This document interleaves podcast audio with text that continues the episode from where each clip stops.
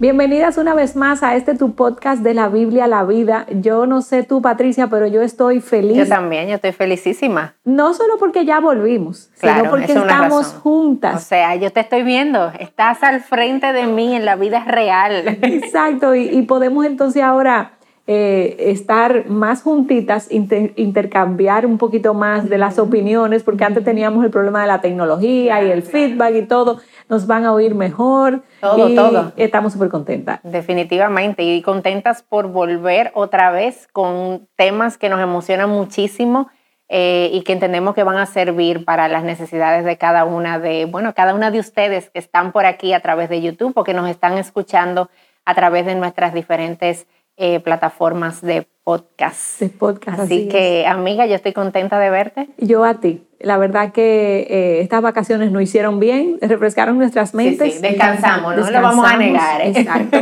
No es que ustedes nos cansan, pero el cuerpo se cansa. Claro, claro, la mente también, entonces hay que... Hay que renovarse. Hay que renovar fuerza. Y gracias a todas las eh, que nos escribieron con temas, con preguntas, Buenísimos. Con, todo el material que nos facilitaron, ¿verdad? Para poder hacer este nuevo, esta nueva temporada con un contenido nuevo que oramos siempre que sea como de edificación para sus almas, para sus vidas. Así que ese es nuestro deseo. Amén. Y mira, Charbel, entonces ya para comenzar con nuestro primer tema aquí de esta nueva temporada.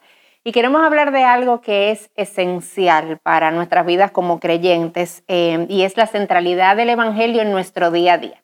Ese término de la centralidad del Evangelio, Charbela, yo no sé si tú lo has oído con mucha frecuencia y uno como que tiende a escuchar mucho cuando hablamos de la centralidad del Evangelio en la predicación, la, centralidad del Evangelio en el discipulado, centralidad del Evangelio en la maternidad, centralidad del Evangelio, no sé, o sea, como que en todas las áreas, em, muchas veces ministeriales o áreas de servicio, nosotros escuchamos mucho este término que es importantísimo y necesario. Pero yo creo que hay algo que nosotros hemos perdido de vista con, la necesidad de ese término y es la centralidad del Evangelio en nuestro día a día. Em, porque sí, genuinamente debe haber centralidad del Evangelio en la predicación, debe haber centralidad del Evangelio en mis relaciones de discipulado, pero debe haber centralidad del Evangelio en mi día a día, en cada área de mi día, en lo que yo hago en cada momento. Eso debe estar presente. Y para, antes de, de, continuar desarrollando este tema, es importante como que aclaremos un poco qué significa esto de centralidad del Evangelio. Y yo quiero ponértelo como con una ilustración. Cuando tú piensas, por ejemplo, en lo que llamamos una persona centrada en sí misma, uno, ¿verdad? Uno a veces tiende a pecar. Eso no es egoísmo. Eso sí, el egoísmo, de pecar de esa manera. Okay. Pero nosotros vemos eso, personas centradas en sí mismas. ¿Y cómo son esas personas? Bueno, personas que todo lo filtran a través de ellos mismos. Eh, si yo voy a dar una respuesta, yo pienso cómo Patricia respondería y mi filtro soy yo. Si yo voy a escribir un correo, mi filtro soy yo. Si yo voy a tomar una decisión, mi filtro soy yo. Entonces es una, eso es una persona que está centrada en sí misma. Cuando hablamos de la centralidad del Evangelio, estamos diciendo que es una persona que vive a través del filtro del Evangelio, que cada decisión que toma, cada respuesta que va a dar, cada paso que va, va a tomar, cada cosa que va a hacer, pasa por el filtro del Evangelio y, tú ves todo a través de los lentes del Evangelio.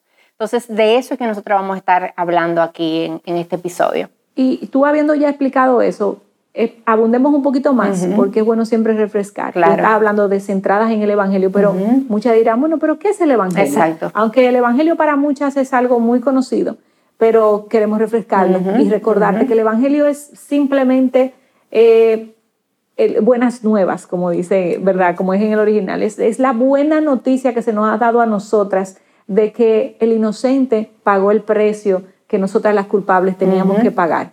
Y Jesús fue a la cruz, murió por nosotras y no solamente nos, nos dio vida, sino que nos dio vida eterna. Y me gusta mucho como Juan Díez lo dice, él vino para, Jesús mismo en su palabra decía, él vino, yo vine para darles vida y vida, en, abundancia. Y ese es el Evangelio para nosotras, la, la, buena noticia de que Cristo murió en la cruz y de que Él perdonó nuestros pecados. Y es a través de, centradas en esa verdad, que nosotras entonces tenemos que volver a caminar. Y no solamente eh, centradas en esa verdad, sino que todo lo que pasa en nuestra vida, como tú decías ahorita, Patricia, verlo a través de los ojos, de los lentes del Evangelio. Todo lo que pasa en mi vida tiene que ser visto eh, con la perspectiva del Evangelio dentro de todo eso. Y así vamos a poder tener esta, eh, en el día a día, poderlo vivir. Y ese Evangelio, Charvela, ahora que tú mencionas eso otra vez de lo del día a día, Colosenses 2.6 de una manera muy clara nos llama a eso. y este pasaje dice, por tanto, de la manera en la que ustedes recibieron a Cristo, a Cristo Jesús el Señor, así anden en Él. Y aquí nosotros vemos de manera clara ese, clara ese llamado de vivir en el Evangelio, de vivir bajo la realidad del Evangelio. Nosotros venimos a Dios a través del Evangelio y vivimos para Dios a través de la realidad del Evangelio. Y a mí me encanta esta frase que el autor eh, Dane Orland dice sobre este tema de la centralidad del Evangelio. Y, y escuchen lo que dice eso. Él dice, reconoce el Evangelio, ¿verdad? La centralidad del Evangelio, reconoce que las buenas noticias sobre la gracia de Dios en Cristo son el recurso supremo, tanto para los creyentes como para los no creyentes. En otras palabras, el Evangelio es un hogar, no es un hotel. No es solo la puerta de entrada a la vida cristiana, sino el camino de la vida cristiana. Y me encanta esa frase porque es una realidad. O sea, no es solamente cómo yo llego, es que ahí es que yo vivo. Yo vivo en el Evangelio, es mi puerta de entrada, pero es también mi caminar, es también mi día a día. Entonces, esto es toda la, realidad teórica, ¿verdad? Y es importante. Pero nosotros quisiéramos ver aquí, Charvela, es cómo esto luce en mi vida diaria. O sea, de manera práctica, cómo luce la centralidad del Evangelio, por ejemplo, cuando, cuando yo voy a leer un libro, cuando yo voy a la universidad, cuando yo estoy en mi trabajo, cuando yo estoy lactando a mis hijos, cuando yo voy a corregir a mis hijos, cuando yo me relaciono con mi esposo, cuando yo estoy en medio de dificultades, en toda esa cotidianidad, eh, cómo luce una vida centrada en el Evangelio. Eso es lo que nosotros queremos concentrarnos ahora. Sí, y, lo, que vamos a hacer es hablar como de diferentes áreas de la vida donde nosotras podemos vivir centradas en el Evangelio. Ese es el reto para nosotras hoy poner nuestros ojos en la meta de vivir centradas en el Evangelio. Y lo primero que queremos hacer es poder vivir ese Evangelio en, el, en lo cotidiano, como tú decías, el día a día, en las cosas normales. ¿Tú sabes por qué, Patricia? Porque a veces pensamos que el Evangelio es solamente para cuando pasen cosas grandes, cuando yo tenga un gran problema y, Cristo solo hay, hay que buscarlo cuando estemos en medio de pruebas enormes. El chapulín colorado. ¿verdad? Exacto, pero no, el, el, Evangelio hay que vivirlo y estar centradas en él en lo más cotidiano. Y te voy a poner un par, un par de ejemplos. Hasta para un parqueo, Patricia. Yo tengo que decir, Dios, proveeme un parqueo. Y ver a Dios proveyendo ese parqueo. Como esposa, yo digo, bueno, yo voy a vivir mi rol de esposa centrada en el Evangelio. ¿Cómo luce eso? Bueno, cuando yo me someto a mi esposo, pensando en que en realidad lo estoy haciendo eh, como un sometimiento a mi Señor, a mis hijos. Cuando yo les sirvo a mis hijos, yo digo, bueno, ¿para qué es que estoy sirviendo? Esto es una tarea eh, cotidiana, simple, sencilla. No, no, es, es ese servicio que también Cristo hizo a los discípulos, a quienes le rodeaban. Yo quiero vivir mi vida eh, que el, Evangelio la permee y, sea el, que dicte todo, todo, todo mi caminar. Ese es el Evangelio, Patricia, del día a día. También en los momentos de dificultad, yo tengo que aprender a ver a, al Señor en esos momentos de pruebas pequeñas, no solo las grandes. Cuando yo digo, bueno, pero eh, el Señor permitió que yo tuviera este encontronazo quizás con... Ese momento de frustración, ¿verdad? momento de frustración. Bueno, pero ¿qué quiere Dios? ¿Cómo, ¿Cómo vivo el Evangelio? ¿Cómo lo hago? Y también en los momentos donde yo peco, Patricia, donde el pecado me asedia, ¿cómo yo puedo responder de una forma piadosa hacia las tentaciones? Y la realidad, Charvela, es que en ese mismo tema nosotros vivimos en lo cotidiano. O sea, nuestra vida se desarrolla en esas pequeñas cosas del día a día y ahí es donde nosotros tenemos que mostrarnos, ¿verdad? Eh, una vida en, centralidad del Evangelio, pero hay, hay, otras áreas que nosotros queremos seguir conversando y, son otras áreas como que engloban diferentes circunstancias y, y, una de ellas también es cómo nosotras vemos y enfrentamos nuestras eh, dificultades, porque a veces nosotros como creyentes, Charvela, vemos las dificultades con una actitud de derrota o con una actitud de resignación. O sea, a veces nuestra tendencia es verla, bueno, mira, o sea, ya esto no va para ningún sitio, eh, este sufrimiento es eterno, esto no se va a acabar, aquí no hay propósito, eh, Dios se olvidó de mí, Dios me dejó de lado, ya Él no me está mirando, o de resignación, esto, bueno, nada, ni modo, eh, pero no, no hay una centralidad del Evangelio en la manera en la que yo veo mis diferentes circunstancias. Y la realidad es, Charvela, que si nosotros aprendiéramos a ver nuestras dificultades a la luz del Evangelio, toda nuestra perspectiva y la manera en la que enfrentamos las pruebas cambiara radicalmente. Eh, Juan 16, 33 eh, nos enseña una verdad que yo creo que la mayoría de ustedes conoce o ha escuchado, donde Jesús dice, en el mundo tienen tribulación. La tribulación está asegurada. Pero ¿qué dice después? Pero confíen, yo he vencido al mundo, o sea, las pruebas van a llegar, pero tú confías, tú tranquila, porque ya yo he vencido y esa es la realidad del Evangelio, cómo el Evangelio permea mis diferentes circunstancias. Entonces yo necesito creer en medio de mis pruebas que sí, la dificultad es real, la dificultad está ahí, el dolor está ahí, pero yo necesito saber que mi mayor problema fue resuelto en la cruz del Calvario. O sea, si Cristo pudo resolver mi problema más grande, yo no debo tener temor frente a las dificultades de esta vida, porque mi separación con Dios era lo más grande que a mí me podía haber pasado. Y Jesús se encargó de eso.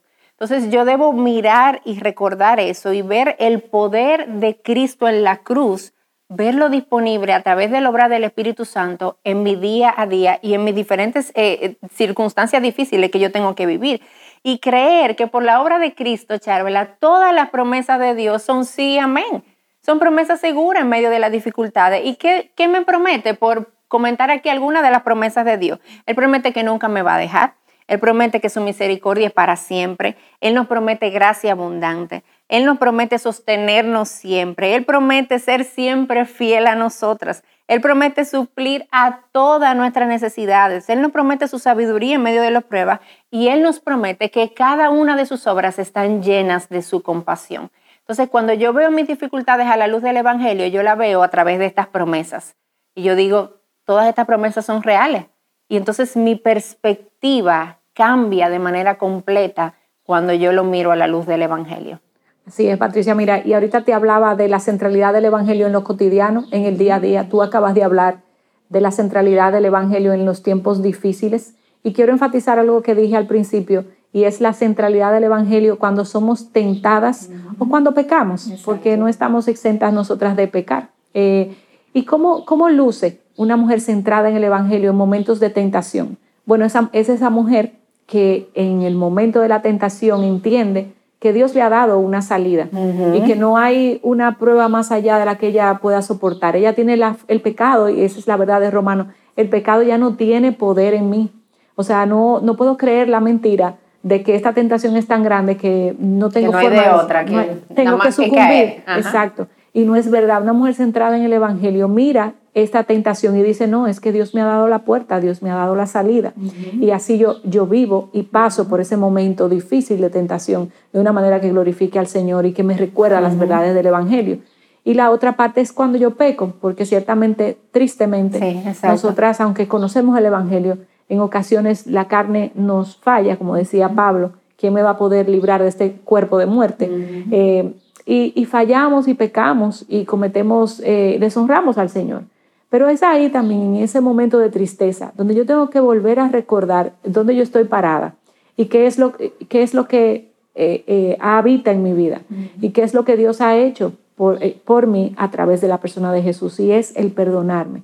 Y es ahí donde yo tengo que recordar que de tal manera amó Dios al mundo que dio a su Hijo unigénito para que nadie es, perezca y tengan vida eterna. Es cuando yo tengo que recordar, bueno, si Él murió por mí en la cruz, también Él me salva, me perdona. Primera de Juan 1.9 que dice que si confesamos nuestro pecado, Él es fiel y justo para perdonarnos y limpiarnos. Entonces, una vida centrada en el Evangelio, en el día a día, aún en los momentos de tentación y aún en los momentos donde pecamos, Cristo tiene algo que decirnos a nosotros y Cristo ha hecho algo por nosotros, que nosotras debemos de vivirlo, creerlo y seguir adelante y no, no volver a, a pasar y hacernos más fuertes en los momentos de tentación y en, los momentos de donde fallamos, donde pecamos, devolvernos más rápido, porque Cristo ya nos dio todas las herramientas que nosotros necesitamos para poder vivir una vida de piedad. Amén. En vez de latigarnos, Charvela, como a veces hacemos, en medio del pecado y nos culpabilizamos y decimos, increíble, ¿cómo yo pude hacer esto? No, increíble no, yo soy pecadora, yo soy capaz de eso y más,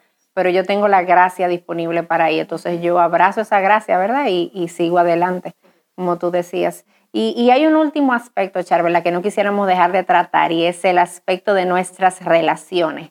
A veces quisiéramos como que se quedara ahí. Estamos bien en las dificultades, estamos bien en las tentaciones, en el pecado. Las relaciones como que no me hable de eso, porque ahí es donde yo conecto con la gente y ahí es donde a veces nosotros tenemos grandes dificultades, Charola, porque nosotros vivimos de una manera relacional. Estamos todo el tiempo en contacto, exacto, en contacto con otros. Y el Evangelio debe impactar la manera en la que yo me relaciono con los demás. Y cuando eso ocurre, yo veo a los demás y yo veo mi relación con los demás de la manera en la que Filipenses 2, 3 me enseña, viendo al otro como más importante que a mí mismo. Y si somos honestas, Charvela, no vivimos así en la mayoría de los casos. O sea, nuestra tendencia siempre es pensar cómo eso me beneficia o me perjudica a mí antes de pensar cómo eso beneficia al otro, aunque me perjudique a mí. Em, el pastor Miguel siempre dice, nuestro pastor, eh, siempre dice la frase de que el amor incomoda. Y eso es una realidad. Si tú estás amando a alguien y tú no estás siendo incomodada, pues no estás amando bien. Porque el amor te va a costar algo, tú vas a tener que rendir algo, tú vas a tener que dejar algo de lado de tu vida para poder servir y amar al otro. Y hay un versículo que dice soportaos los unos a los otros, como que Dios sabe. Exactamente. va a ser difícil. Aguántense unos a otros. Hay personas difíciles a nuestro alrededor. Pero aún esas personas difíciles, Patricia, Dios la pone ahí para hacernos mejores cristianos, para moldear nuestro carácter, para sacar a flote las cosas que tenemos que cambiar. Y Dios me llama a amar. Oye, Dios me llama a amar aún a mis enemigos. O sea, no hay excusa para no amar. Eh, y no hay excusa para no vivir de esta manera, porque Cristo vivió así, no considerando el ser igual a Dios, por amor a mí, a esta pecadora de, cabo a rabo, como dicen. O sea, ¿qué me queda a mí que sí soy pecadora? Eh, vivir de esa manera. Entonces, una vida centrada en, en el Evangelio es la que toma al otro y ve al otro como más importante. Y eso yo lo considero cuando vaya a tomar cualquier decisión. En vez de pensar cómo esto me afecta a mí, yo debo cambiar el cassette y pensar cómo esto beneficia a la otra persona. Y eso es un área, Charvel, en la que yo necesito crecer muchísimo, o sea, eh, porque esa es una tendencia de mi corazón, pensar primero en cómo me incomoda en vez de pensar en cómo beneficio al otro.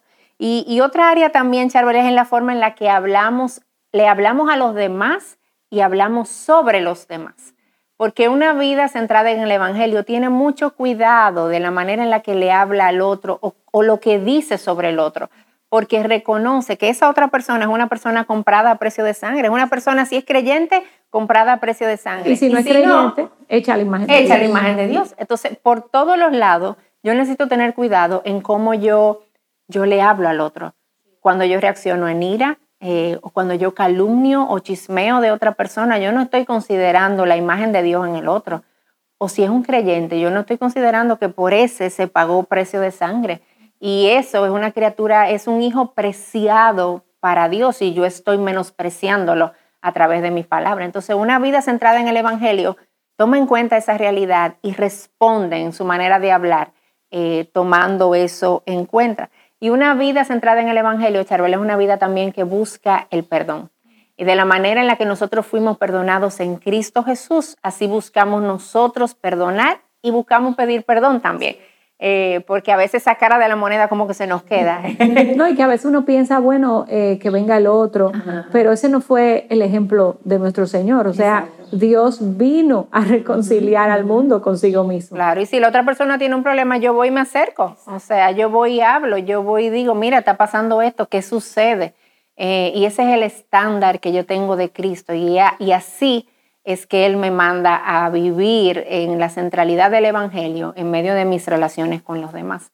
Em, y la realidad de que eh, este es un tema que, que nosotras necesitamos como que pedirle al Señor que nos ayude a encarnarlo porque no solamente el Evangelio, otra vez queremos recordar, el Evangelio no es solamente lo que nos salva, el Evangelio es nuestro día a día, el Evangelio es ese lugar donde vivimos, el Evangelio es nuestro hogar y nosotras podemos vivir de esta manera, Charvela, por la obra de Cristo. Estamos hablando de todo esto ahora y sabemos que podemos hacerlo porque el poder que le levantó de entre los muertos habita en cada una de nosotras. Tenemos la posibilidad, por lo que Él ya ha hecho, yo puedo hacerlo ahora y ahora y por la obra de Cristo nosotras podemos vivir centradas en eso, en ese hogar del Evangelio, en cada una de las áreas de nuestra vida. Así que el Señor nos ayude a vivir de esa manera.